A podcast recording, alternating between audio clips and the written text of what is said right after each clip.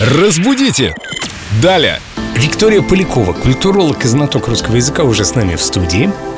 Вика, привет. Сегодня вопрос Привет, действительно про котиков или про русский язык, я еще не определилась. От Рауля Великого вопрос в группе Эльдо Радио ВКонтакте. Объясните, пожалуйста, смысл выражения «знает кошка, чье мясо съела».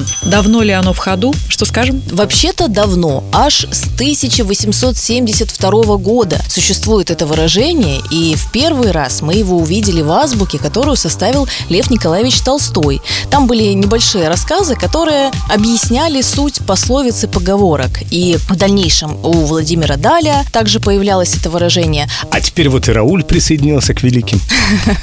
Да, совершенно Так верно. он великий.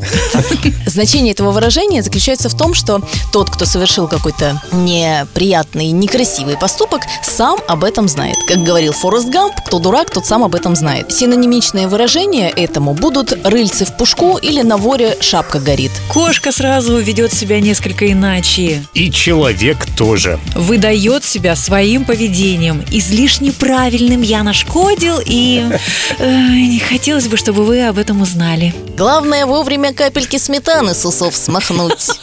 Это помните этот мем? Сидит кот с невинными глазами совершенно смотрит, и там подпись, а кто сметану съел? И у него такой ободок из сметаны вокруг морды. Да-да-да, было дело. Вот и грим.